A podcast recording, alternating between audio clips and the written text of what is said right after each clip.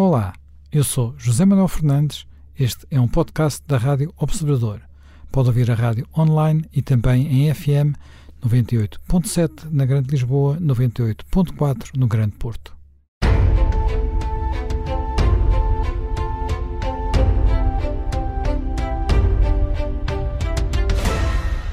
Bem-vindos de regresso a mais um Conversas à Quinta e hoje uh, vamos uh, pegar num tema para o qual há uh, uma grande atualidade, apesar de, por assim dizer, não ser um daqueles temas que está na, na primeira página dos jornais. Refiro-me às relações transatlânticas. Desde a reeleição, ou melhor, da eleição de Joe Biden, que há uma enorme expectativa sobre uma nova relação entre os Estados Unidos e a Europa. Uh, essa relação conheceu momentos de alguma tensão, talvez mais retórica do que de fundo, durante o período da presidência Trump, e, uh, pelo menos no que diz respeito à retórica, houve claramente uma evolução na passagem para a presidência Biden. Simplesmente uh, passaram-se quatro anos, os Estados Unidos evoluíram, a Europa evoluiu, os Estados Unidos já muito que começam, eh, enfim, não é uma tendência que tinha começado com a administração Trump, já vinha da administração Obama, olham cada vez mais para o Pacífico, olham cada vez mais para a Ásia, portanto, por assim dizer, viram-se cada vez mais para a sua costa leste, onde de resto têm cada vez mais as suas indústrias, uma boa parte da sua população e, portanto, uh, tem também desse lado o seu grande desafio estratégico, né? pois tem, é lá que se situa a China, e a sua relação com a Europa e com os seus aliados atlânticos tem conhecido alguma tensão e que não poderemos talvez reduzir apenas aos, aos, aos contributos para, para a NATO. Ora bem, uh, Jaime, Jaime Gama, nesta, nesta relação transatlântica, ela foi muito forte enquanto havia uma ameaça, uma ameaça clara, que era o Pacto de Varsóvia, a ameaça soviética, um inimigo uh, muito óbvio, muito presente, mas desde que esse, essa ameaça, por assim dizer, uh, desapareceu, apesar de termos a Rússia uh, aqui ao lado, não é claramente a mesma coisa, essa relação tornou-se mais frouxa em muitos aspectos, quanto mais, os Estados Unidos saíram hum, em muito da Europa, viraram-se para outras regiões, têm outras prioridades e a própria Europa também estabeleceu outro tipo de relações. O que é que podemos esperar do futuro? Eh, como é que vê esta relação agora num momento em que, pelo menos do ponto de vista, diria, cultural, retórico, temos um presidente com outra, outra visão das relações entre os Estados Unidos e a Europa? É, olha, em relação ao passado próxima. Eu também acho que, apesar do Obama ter feito esse investimento de reorientação para a Ásia, mas, apesar de tudo, há uma diferença entre Obama e eh, Trump. Trump levou essa perspectiva de eh, cortar eh, com a Europa das estruturas instituídas na Europa herdadas da Guerra Fria, construídas com os próprios americanos. O ceticismo absoluto em relação à União Europeia, o apoio ao Brexit inglês, depois também em relação à NATO, pondo em causa o próprio artigo 5 que é pôr em causa a essência dessa aliança no plano militar, eh, fazendo muita gala na retirada das eh, tropas americanas da Alemanha e aproveitando todos os encontros internacionais para fazer anteceder a sua chegada de imenso fogo de retórica contra os europeus, em especial contra a Alemanha. Ainda no princípio houve uma tentativa de acertar alguma coisa com a França, mas isso também, apesar dos esforços de Macron no convite para a vinda ou, ou, ou a celebração da tomada da Bastilha em Paris, eh, as coisas também não. Eh, em relação à Europa, a posição herdada por Biden é uma posição complexa que ele vai seguramente tentar reconstituir. Isso é certo que a Rússia atual não é a União Soviética, não é menos verdade que a Rússia atual seja um país indotado para perspectivar os seus interesses estratégicos no mundo. Tanto que eh, o titular atual do poder na Rússia é alguém que tem uma formação vinda das áreas mais sofisticadas e elaboradas do período soviético. Portanto, alguém também com consciência uh, desses fatores geoespaciais e que uh, procurou, na minha opinião, explorar bem esse vácuo da retirada dos Estados Unidos. Vácuo em relação à posição dos Estados Unidos sobre a NATO e vácuo em relação à posição dos Estados Unidos sobre alguns assuntos internacionais relevantes. Nós lembramos quando Trump, eh, ao terem sido desencadeados os acontecimentos na Síria e ao ter-se envolvido a Rússia, eh, pois bem, imediatamente felicitou isso, dizendo, ah, finalmente há alguém que vai fazer ali aquilo que nós estávamos a fazer ou teríamos que fazer e custaria um preço imenso. Portanto, até um certo apoio a uma projeção da Rússia para uh, teatros confinantes na, na sua área regional vizinha. Ou seja, a situação presente é uma situação de reconstituição de alianças. E eh, todos estão à espera do que vai ser a proposta final Biden, porque essa proposta ainda não foi delineada em todos os seus contornos, já foi aflorada no programa eleitoral, já foi aflorada num artigo que o próprio Biden fez publicar na revista Foreign Affairs, já foi explorada na participação digital que teve na famosa conferência de Munique, não foi detalhada. E é por isso que há certos movimentos de antecipação do lado europeu. A NATO já produziu através de um grupo de trabalho, um papel estratégico, um grupo de trabalho presidido por um CDU alemão, Tomás de Maizière, com vários peritos, eh, que no fundo já é finalizado depois da eleição americana.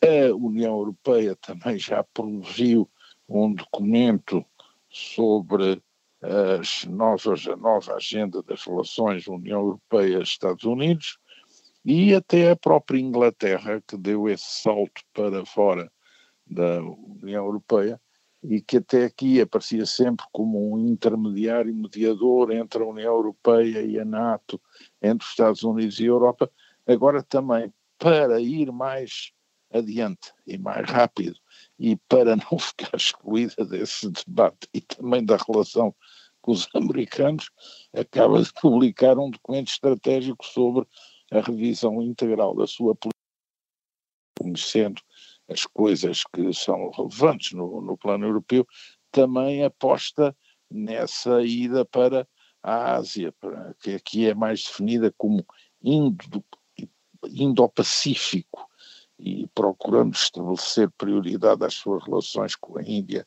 o Japão e com a Austrália. Ou seja, Uh, Biden já deixou cair alguma coisa no debate de Munique, já houve uma primeira reação muito interessante da senhora Merkel e do presidente Macron às propostas de Biden, porque em relação à França, a questão uh, como se compagina o relançamento do diálogo transatlântico com a dogmática da autonomia estratégica da Europa que Macron teoriza, e do lado alemão, como é que a Alemanha eh, também se integra neste relançamento transatlântico com as posições que tem em relação aos gastos de defesa muito baixos e também é uma relação com a Rússia, através nomeadamente desse gasoduto, uh, aliás, Prom, e vem pelo Báltico, que uh, faz tanta irritação nos países da Europa Central em relação à posição alemã. Portanto, há aqui imensos assuntos. Para não falar já de outra questão complexa na relação uh, dos Estados Unidos com a Europa e que faz parte da agenda transatlântica, que é a deriva em que se encontra a Turquia, fruto do vácuo americano no Médio Oriente. Bem, já, e numa política de alianças pontuais com a própria Rússia, que é muito heterodoxa, para não dizer mais. Mas já lá iremos. Eu acho que vale a pena começar precisamente pela questão, pela questão da Alemanha. Uh, já me Pinto, a Alemanha, para todos os efeitos, parece estar a seguir um caminho, uh, uh, seguir o seu caminho, no fundo, porque uh, não tem qualquer intenção, não parece ter qualquer intenção de se desviar de, de, daquilo que são os seus interesses muito próprios no que diz respeito ao, ao, ao pipeline com, com, com, a Rússia, ao Nord Stream 2, e portanto isso mesmo à custa de uma parte, de, digamos, dos seus parceiros europeus e claramente contra aquilo que, que tem sido, uh, digamos, uh, as preferências uh, nas relações com, com os Estados Unidos e uh, houve aqui um gesto que foi visto até com alguma surpresa, que foi o, o, acordo comercial feito com a China, uh, com a China muito, muito, muito em cima da, da, da, da, da, posse, da posse de Biden, no género, bem, mas então nós não devíamos conversar sobre isto, uma vez que há uma tensão comercial e não só e não entre só. os Estados Unidos e, e a China. Portanto, a Alemanha está com a sua agenda e não parece querer, não, não deu sinais de querer conversar sim, sobre ela sim. com a administração americana, portanto, apesar dela ter mudado. Sim, é, é, é um ponto, são, são vários, há vários pontos aqui. Não há dúvida que, aliás, também, penso que quer o Zamanel, quer o Jaime, também nós partilhamos uh, essa informação que recentemente, enfim, uma série de, de um inquérito bastante significativo, enfim, a nível europeu, sobre a, a percepção que os europeus atualmente tinham do, da China e dos Estados Unidos e a percepção até de certo modo comparativa e portanto uh, onde é que a Europa para onde é que a Europa se devia virar havia enfim fruto de, de, de várias sobretudo fruto do, do, atual da atual muito também da percepção de uma América dividida que, que é a percepção que, que neste momento domina enfim, quer, quer a opinião pública europeia, quer a própria opinião pública americana, é, persistir na América uma, uma, uma, profunda divisão e que, portanto, a ideia de que isso enfraqueceria a América na sua, enfim, no seu possível eh, conflito ou competição, ou que se quiser chamar, com a China, e que, portanto, a Europa tinha que, de certo modo, rever com atenção quais eram os seus os seus interesses e o que é que havia de fazer. E depois, não há dúvida que a China uh, cultivou nestes últimos anos uh, profundamente os seus interesses na Europa e, sobretudo, voltamos aqui mais uma vez à questão da Alemanha. A Alemanha uh, tem, de facto, interesses comerciais bilaterais muito significativos e muito importantes com a China. Portanto, e, e é evidente que, que, que, não está a pôr de parte. E depois também a Alemanha tem uma relação especial com, com a Rússia, também sempre teve, não é? E portanto, a história da Alemanha, por outro lado, a história da Alemanha nestes últimos vá, 200 anos, é sempre uma história muito complicada, porque é aquela frase famosa do Dr. Kissinger, pobre Alemanha, muito grande para a Europa, pequena, muito pequena para o mundo, ou grande para a Europa, pequena para o mundo. E, portanto, há, independentemente até dos regimes políticos, eh, seja, digamos, no, no tempo da primeira reunificação bismarckiana, embora desse é um caso um bocado excepcional, porque Bismarck, que era um verdadeiro conservador e um conservador realista, procurou, enfim, realizar os interesses da Alemanha, mas percebeu perfeitamente que um bom, um bom e inteligente nacionalista e realista sabe perfeitamente onde é que os interesses da sua nação acabam e onde é que começam a ser de facto prejudiciais e complicados em relação aos vizinhos. E portanto o Bismarck teve o cuidado de fazer a reunificação da Alemanha e depois ficar por ali e fazer constar e fazer perceber e portanto manter Só que as coisas. não teve sucessores com essa não teve exatamente. a tragédia a tragédia de Bismarck. a, a tragédia de Bismarck foi exatamente que o seu sucessor o, para todos os efeitos o Kaiser Guilherme II uh, gostava muito de fardas e de paradas e, e, e, virou praticamente em poucos anos, virou todo o esquema que Bismarck tinha construído, o Kaiser virou todo.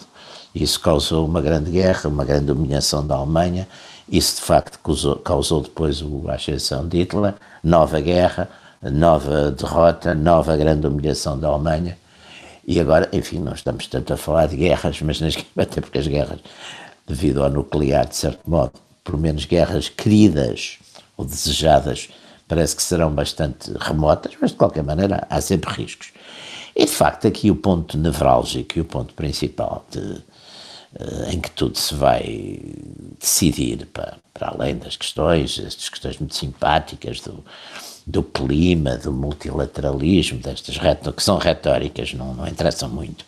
Há aqui umas coisas de fundo que são bastante importantes. Primeiro, a própria opinião pública americana, e eu penso que nisso os europeus também começam a ter percebido, é hoje isolacionista, não, não, não interessa muito que seja. As elites podem não ser, ou melhor, parte das elites, a parte da elite, eh, ainda há uma parte da elite, sobretudo do Partido Democrático, e também há os republicanos, que não é isolacionista.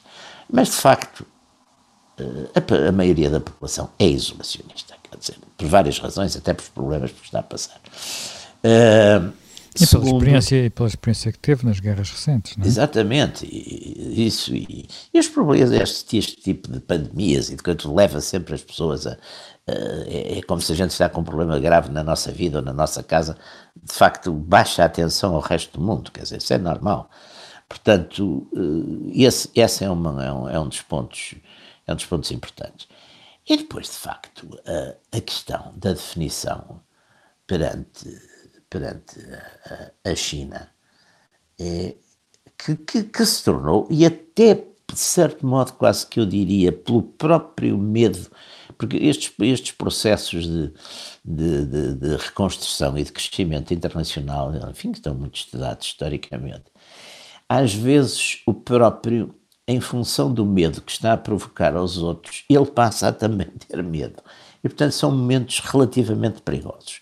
Quer dizer, não há dúvida que, que a China, até, mil, até 2012, até o atual presidente, eh, fez de facto um crescimento que toda a gente viu com muito bons olhos, porque foi uma, enfim, um crescimento económico e foi de facto fantástico, porque não há dúvida que passaram daquela miséria toda do, do tempo de Mao Tse-tung, passaram para, enfim, também muito à custa da, da, desindustrialização da Europa e dos Estados Unidos, mas, e das próprias, portanto, das classes médias e das, sobretudo das classes trabalhadoras da Europa e dos Estados Unidos, os chineses criaram uma classe média, criaram indústrias, cresceram extraordinariamente, tudo isso. Mas eram vistos exatamente como isso, e o seu próprio nacionalismo era visto como um nacionalismo defensivo. Não podemos esquecer que a China, de facto, passou por momentos de grande humilhação também no, no enfim, no século XIX e, e, portanto, também, de facto, e de parte do século XX. E, portanto, se queria afirmar também nesse terreno. Mas não há dúvida que com o presidente Xi, eh, por um lado, e nos últimos tempos, há, primeiro, uma fortíssima concentração do poder. Eh, o presidente Xi hoje é uma figura que depois de Mao Tse-tung não houve ninguém que, enfim, tivesse tanto poder, não é? Parece que ele vai, em princípio, ficar... Até do ponto de vista formal tem mais poder, não é? Até do, do ponto de vista formal já está. Coisa que, por exemplo, a gente via. Se bem que na prática Stalin, a gente sabe que as coisas não são assim, não é? É, mas Stalin, por exemplo, lá está, tinha um enorme poder e, do ponto de vista formal, aquilo continuava a ser aquela conversa dos coletivos e das direções coletivas. Aqui, aqui não só eh, do ponto de vista real esse poder está afirmado, mas até do ponto de vista formal ele já é mais que um primos inter pares. Depois, não há dúvida que tem prosseguido internamente sucessivas purgas e limpezas, quer no aparelho uh, económico, quer também no aparelho securitário, agora no aparelho securitário. Uh, as Forças Armadas, de facto, têm recebido uma atenção muito especial. Não há dúvida que as questões dos direitos humanos em Hong Kong são complicados, não há dúvida que também em relação a Taiwan há muita tensão, e portanto é um problema em que os Estados Unidos estão, de certo modo, empenhados, e, e algumas destas pessoas da nova administração, até no passado, deram provas de estar, enfim, empenhadas nessa questão. E, por outro lado, os europeus também terão que se definir, até porque a Europa, com uma política eh, que muito acarinha sempre a questão dos, dos direitos humanos, também eh, não é só direitos humanos em países pequeninos e fraquinhos, é, é também pensar em países, em países maiores. Em Esse é um bom maiores, tema, é um bom tema para a segunda parte do Conversas à Quinta. Regressaremos dentro de alguns minutos. Interrompemos agora para uh, o noticiário. Estamos de regresso uh, para a segunda parte do Conversas à Quinta. Estamos a discutir as relações transatlânticas no novo tempo da administração Biden. Estávamos precisamente a falar uh, daquilo que poderá acontecer com uma administração, uh, digamos, com esta nova administração nas relações com a China e com os sinais de que, enfim, a Europa, pelo menos os primeiros sinais dados pela Europa, foram de muita mais preocupação com as relações económicas do que com os direitos humanos. Jaime Gama, a Europa, de facto, nos últimos tempos, na relação com a China, tem aparentemente olhado mais para a carteira do que para outras agendas. Sim, tem sido hiper pragmática. Isso, isso é uma coisa que os americanos também não deixam de ser. Eh, mas a Europa, neste ponto, liderada pelos interesses alemães, pelos interesses da indústria automóvel alemã, tem uh, enfim, fechado os olhos porventura a muita coisa. Não quer dizer que os ingleses também não tenham, digamos, feito a devolução de Hong Kong à China. Sim, mas e, aí, não, poderiam, não é, poderiam fazer outra coisa, não é? Acham, acham que isso agora é preocupante, mas, digamos, tudo começou nesse Andover, não é? Eh, agora, em que medida as pressões podem ter lugar, eu acho que mais preocupante do que está a passar em Hong Kong do ponto de vista dos direitos é o que se passa no reequipamento militar chinês com a aquisição de sistemas específicos que qualquer especialista superficial em armamento imediatamente identifica como sistemas preparados para resolver mano militar é a questão de Taiwan. Ou seja, a China eh, não só tem feito a sua política de projeção em relação ao Mar do Sul da China, com a construção de aeroportos em ilhas, a blindar ali um perímetro imenso, como tem vindo a tomar posições efetivas quanto à forma como pretende mostrar que é capaz de resolver a questão de Taiwan. É óbvio que a administração americana atual eh, também considera este um dos pontos eh, e é o facto de, no final da da União Europeia, apressa-se ter feito um acordo de investimento com a China. E eh, eu acho que aí terá que haver uma articulação, há a proposta de haver a criação de um grupo de trabalho para coordenar um pouco as posições europeias e norte-americanas, porque aqui também essa descoordenação que existiu na administração interior se revelou extremamente negativa quanto às uh, modernas tecnologias e às tecnologias de ponta. Agora, uh, voltando um pouco atrás à, própria questão da NATO. Uh, nos Estados Unidos hoje, nitidamente a NATO é mais popular entre quem vota democrata haver um endosso eh, maioritário da população americana ao artigo 5 e aos princípios do artigo 5 e da garantia de segurança à Europa. Temos que ver é que a atual população americana já não é originária predominantemente de países da NATO. E isso também influencia a sua percepção das relações externas. E isso tem muita, muita importância. E, por outro lado, temos que ver também que uma ideia de política externa apoiada pelos dois grandes partidos está muito erosionada está muito tensa. Ou seja, a questão da NATO é uma questão que hoje tem a ver com a questão do papel da NATO no quadro da gestão das questões globais de segurança, mas também tem a ver com algumas questões que se relacionam com a NATO ela mesma e com os seus parceiros europeus e com a forma como eles funcionam nestas áreas. Portanto, há aqui um ponto muito relevante. E mesmo em relação ao artigo 5 que é o core da NATO e que Trump pôs em causa de uma maneira um pouco estranha, eh, mesmo em relação ao artigo 5 há dois pontos em que se terá que trabalhar uma solução para ter cabimento no artigo 5 É a solução dos problemas relacionados com tudo o que tem a ver com a área uh, cyber uh, e com o espaço, que são assuntos que não têm sido equacionados uh, devidamente pela NATO e pela garantia do artigo 5 E esse trabalho é um trabalho que tem que ser feito porque a NATO também necessita aí de uma certa refundação de substância. As matérias que estavam cobertas no artigo 5 há 30 ou há 20 ou há 50 anos, eh, já não são todas as matérias que abarcam um pacto de defesa com as características da NATO e é necessário não deixar de fora essas áreas eh, como a cibersegurança e, e a questão do, do, espaço, que são áreas para onde cada vez mais avançam todos aqueles que querem ser potências e que querem dar cartas no plano mundial. Uh, já me Pinto, nós ainda há pouco estávamos a começar a falar e depois não, não, não pegámos, mas continuando na NATO, há uma espécie de pedra no sapato, e essa pedra no sapato chama-se Turquia, porque a Turquia está dentro da NATO, mas uh, em muitos aspectos, digamos, enfim, noutros tempos, o facto da Turquia não ser uma democracia, ou ser uma democracia, digamos, muito incompleta, não era problema, porque Portugal também não era uma democracia, estava dentro da NATO, mas as prioridades da, da aliança eram era outras. a questão do inimigo principal, eram, claro. Eram, eram outras.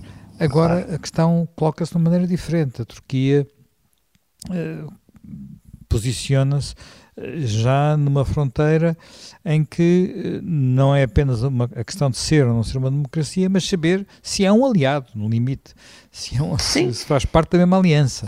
Sim, já aliás. O jogo de alianças uh, se, muda, portanto, há, outro, há, outro, há novos inimigos, há novos riscos, há novos perigos e em algumas, em algumas frentes fica a dúvida se, se, a Turquia está do mesmo lado que alguns países da, da NATO, como por exemplo se na Líbia, em alguns momentos. Sim, aliás, nós temos que pensar um bocado, e normalmente, bem, cabe-nos exatamente a nós podermos pensar e dizer estas coisas, porque as pessoas que estão, digamos, ativamente na política e nas instituições, por vezes, estão um bocadinho inibidas, mesmo que as pensas das dizerem. É evidente, eu, eu sempre achei que a NATO, fim da Guerra Fria, devia ter tido, ou, ou se ter sido extinta, ou ter tido uma profunda revisão, o que era, que era o que fazia sentido, porque seria a mesma coisa, quer dizer, para todos os efeitos, a NATO ganhou, ou foram os Estados Unidos, ganharam a Guerra Fria, ou foi, o, foi a Rússia, a União Soviética que perdeu a Guerra Fria. De qualquer maneira, com o fim da Guerra Fria, quer dizer, era como termos continuado eh, uma coligação, esta grande coligação eh, aliados União Soviética depois de 1945, quer dizer, a Alemanha estava vencida, tinha acabado, portanto a coligação partiu-se. Ora, isso foi exatamente o que aconteceu, mas claro que, enfim, por razões de ordem corporativa e por razões variadíssimas, eh, não se fez isso. E, portanto, anda-se, esperava-se a qualquer altura que houvesse essa, essa revisão, mas, mas não se fez, quer dizer, portanto, uh, a NATO foi pensando em formas de se, de se, ocupar, faz umas intervenções, enfim, um bocadinho fora, fora, fora de área, como se costuma dizer, não é? Hã? Fora de área, fora, fora de da área, área exatamente. Faz uma, que era a grande, eu lembro-me que era uma das grandes retóricas, claro que as pessoas eram suficientemente inteligentes e realistas para saber que isso não acredito, que não é a acontecer, mas era uma das grandes retóricas no aqui no nosso ancião regime, no Estado Novo, era porque é que a NATO, era a dizer sempre, a NATO, porque é que a NATO não ajuda a defender as províncias ultramarinas, porque é que a NATO não sei o quê. Havia uma retórica, enfim, alguns órgãos até ligados ao Recife, toda a gente sabia isso, mas claro que tem que fazer fora do fora da área, como, como a questão do Afeganistão e outras, e outras eh, situações desse tipo, mas de facto devia ter havido uma, uma profunda revisão, até porque, porque senão nós temos, por exemplo, neste momento, no caso que fala da Turquia, temos praticamente um conflito da, da, da Turquia com a, com, a, com a Grécia, não é? A França, a França de um lado uh, a ajudar a Grécia e, e, de certo modo a Rússia a ajudar a a Turquia ali por causa daqueles conflitos ali de, de águas e do, do, Mediterrâneo, etc. Ou seja, temos vários, várias situações absurdas e, e eu penso que nessas situações há sempre um problema muito, muito, muito, muito grave. É porque também não se quer mexer nem na retórica, nem na linguagem dos, eh, dos tratados, porque no fundo há uma certa inércia de, de, de, das instituições e, portanto, eh, eh, vamos ainda assistir a esse tipo de situações, embora eu, por exemplo, em relação à, à questão da China, é de facto uma questão de grande urgência, se, são, se é aliados, é uma questão de grande urgência de determinar uh, linhas gerais de, de, comportamento. Dizer, não há dúvida, todos nós percebemos, já me estava aí a sublinhar, é evidente que a Alemanha vende, vende, vende automóveis que nunca mais acaba para a China, é evidente que a Alemanha tem interesses económicos profundíssimos na China e a China na Alemanha e vice-versa. Mas quer dizer também, a questão que se pode começar a perguntar, mesmo, enfim, mesmo, mesmo aceitando e aceitando eh, que em relação aos Estados Unidos possa hoje haver profundas dúvidas da própria opinião europeia sobre o que é que são os Estados Unidos, estão divididos, não estão divididos, etc. Mas também o que os europeus podiam, podem começar e devem começar a pensar é se gostam de um mundo em que a potência principal, a superpotência, seja a China. Porque é evidente que a China até há pouco tempo não tinha, não mostrava nenhuma espécie de preocupação em exportar o seu regime, continua a não, aparentemente a não mostrar, mas exporta a sua influência e é evidente que se vier a estender essa influência de uma forma, digamos, hegemónica, numa dada altura, enfim, esse, esse, as práticas que terá, que acabará por pôr na própria, em prática na própria política internacional, vão acabar por, enfim, por, por, por restringir ou os, os, os modelos, eh, chamemos assim, democráticos, liberais e pluralistas da maior parte dos países europeus e dos próprios Estados Unidos, não é? Eh, João Gamba, acha que em relação a, a, ao caso da Turquia, eh, os problemas são assim tão fáceis de, de, de compaginar? Bom, são e não são, mas eu acho que chegará à altura em que a atual administração americana vai mandar à Turquia uma mensagem um pouco parecida com aquela que já mandou à Arábia Saudita. Isso vai ter que acontecer porque o flerte da Turquia com a Rússia, eh, a propósito da Síria, a propósito da resolução da questão curda, a propósito do Mediterrâneo, a propósito da extensão do mar territorial, a propósito do problema líbio, é algo que seguramente preocupa a administração americana, tanto mais que sob a cabeça uh, dos americanos impende sempre a suspeição de Erdogan de que eles é que orquestraram a conspiração para roubar. Não é? Portanto, há aí esse problema. Depois, o flerte com a Rússia, apesar de ser um flerte feito de uh, competição e também de harmonização de posições, como se viu agora no Nagorno-Karabakh, que é um, um pacto feito entre duas potências que têm ali interesses profundamente divergentes do ponto de vista da ancestralidade, da história, da cultura, mas que no vácuo americano na zona lá apareceram como mediadores da paz e como estabelecedores de uma paz transitória. E essa relação com, com a Rússia, obviamente, é, que também é algo que os Estados Unidos ponderam, porque os Estados Unidos analisaram e estão a analisar muito profundamente o que foi e é a intervenção russa através da modalidade de interferência pelo digital em órgãos de comunicação, em blogs, em certo tipo de elites, o que é mesmo alguns movimentos de extrema-direita na Europa, já não através dos partidos comunistas, mas através de partidos nacionalistas que eles consideram, do seu ponto de vista estratégico, que enfraquecem a unidade europeia e, e, e causam problema, perturbação, turbulência no sistema político democrático, como uh, agora uh, aprovada não intervenção diretamente nos circuitos eleitorais, isto é, na contagem de votos, como se chegou a recear em relação às eleições americanas, mas intervenção indireta através da emissão de mensagens junto de segmentos do eleitorado e através de uma participação ativíssima no denegrimento do candidato democrático. Ou seja, a Rússia tem hoje uma política em que se usa, em alguns casos, a força, a anexação da Crimeia, tudo o que se passa no leste da Ucrânia, as pressões feitas no Báltico, nos países bálticos e a ponto dos próprios países nórdicos tradicionalmente neutros, eles lá terão as suas informações e não têm serviços de informação delirantes, seguramente, são muito analíticos, muito frios. Portanto, há, de um lado, uma recomposição do sistema militar clássico nessa zona, mas por outro lado há o uso de todos esses sistemas complementares que antes eram sistemas de propaganda bruta e muito descuidada, mas que agora são mais sofisticados. Embora se for ler os blogs e as páginas de opinião e os políticos que em certos registros defendem essas posições pró-russas, não deixa de ser interessante verificar como, no fundo, com uma linguagem um pouco retocada, estão as posições substantivas com que a União Soviética analisava a vida internacional e analisava a questão europeia. Isso é muito interessante, essa descodificação. Está a a é fácil. por exemplo, ao Partido Comunista em Portugal.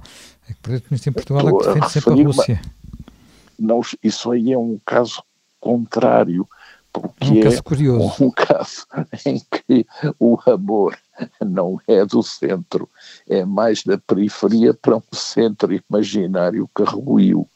Mas as, as influências, as influências hoje eh, da Rússia em relação à Europa e à Europa meridional não vêm por via dos partidos comunistas, nem sequer dos ditos partidos comunistas. Não, mas esses já quase não existem, já quase não existem. Vem através uh, de uh, analistas postos como blogueurs, vem através da difusão de informação para certas elites, vem através uh, da visibilidade em certas áreas da comunicação social e vem através do apoio àqueles que no campo da extrema-direita reconhecem e agradecem esses apoios porque tomam posições públicas a favor da Rússia, o, que é uma coisa também extraordinária nos tempos atuais. Não? Temos já só apenas três minutos, a Jaime Garapinto, desculpe, e eu gostava só que fizesse uma referência ao seguinte, depois disto tudo, o que é que vai sobrar da relação especial, da relação com, com o Reino Unido? Uh, ela tem estado. Uh, Ficou-se naquela dúvida: será que é o primeiro telefonema, não é? O de Biden para, para a Europa? Será para Boris Johnson? Não será? Como é que, o que é que vai ficar desta, desta relação especial, uma vez que uh, o Reino Unido saiu da União Europeia com o Brexit? Eu, eu se me permitam, eu, eu, eu acho. Oh, oh, já permite-me só ironia. Sim. Eu acho que como os americanos declararam com o Biden America is back, os ingleses, por Johnson, declararam o Império Britânico is back. Pois e agora parece que a Meghan quer, que está a pensar candidatar-se à presidência pelo, pelo Partido Democrático, parece que estava com essa vocação política.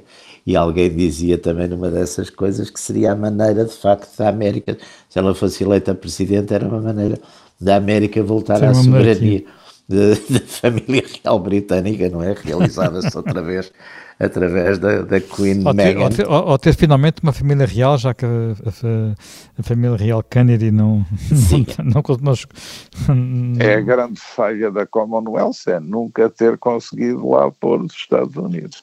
Eh, mas já, já, já, já me garapente, queria fazer, além desse pequeno comentário sobre, sobre Meghan, queria dizer ainda alguma coisa? Bom, eh, vamos ver.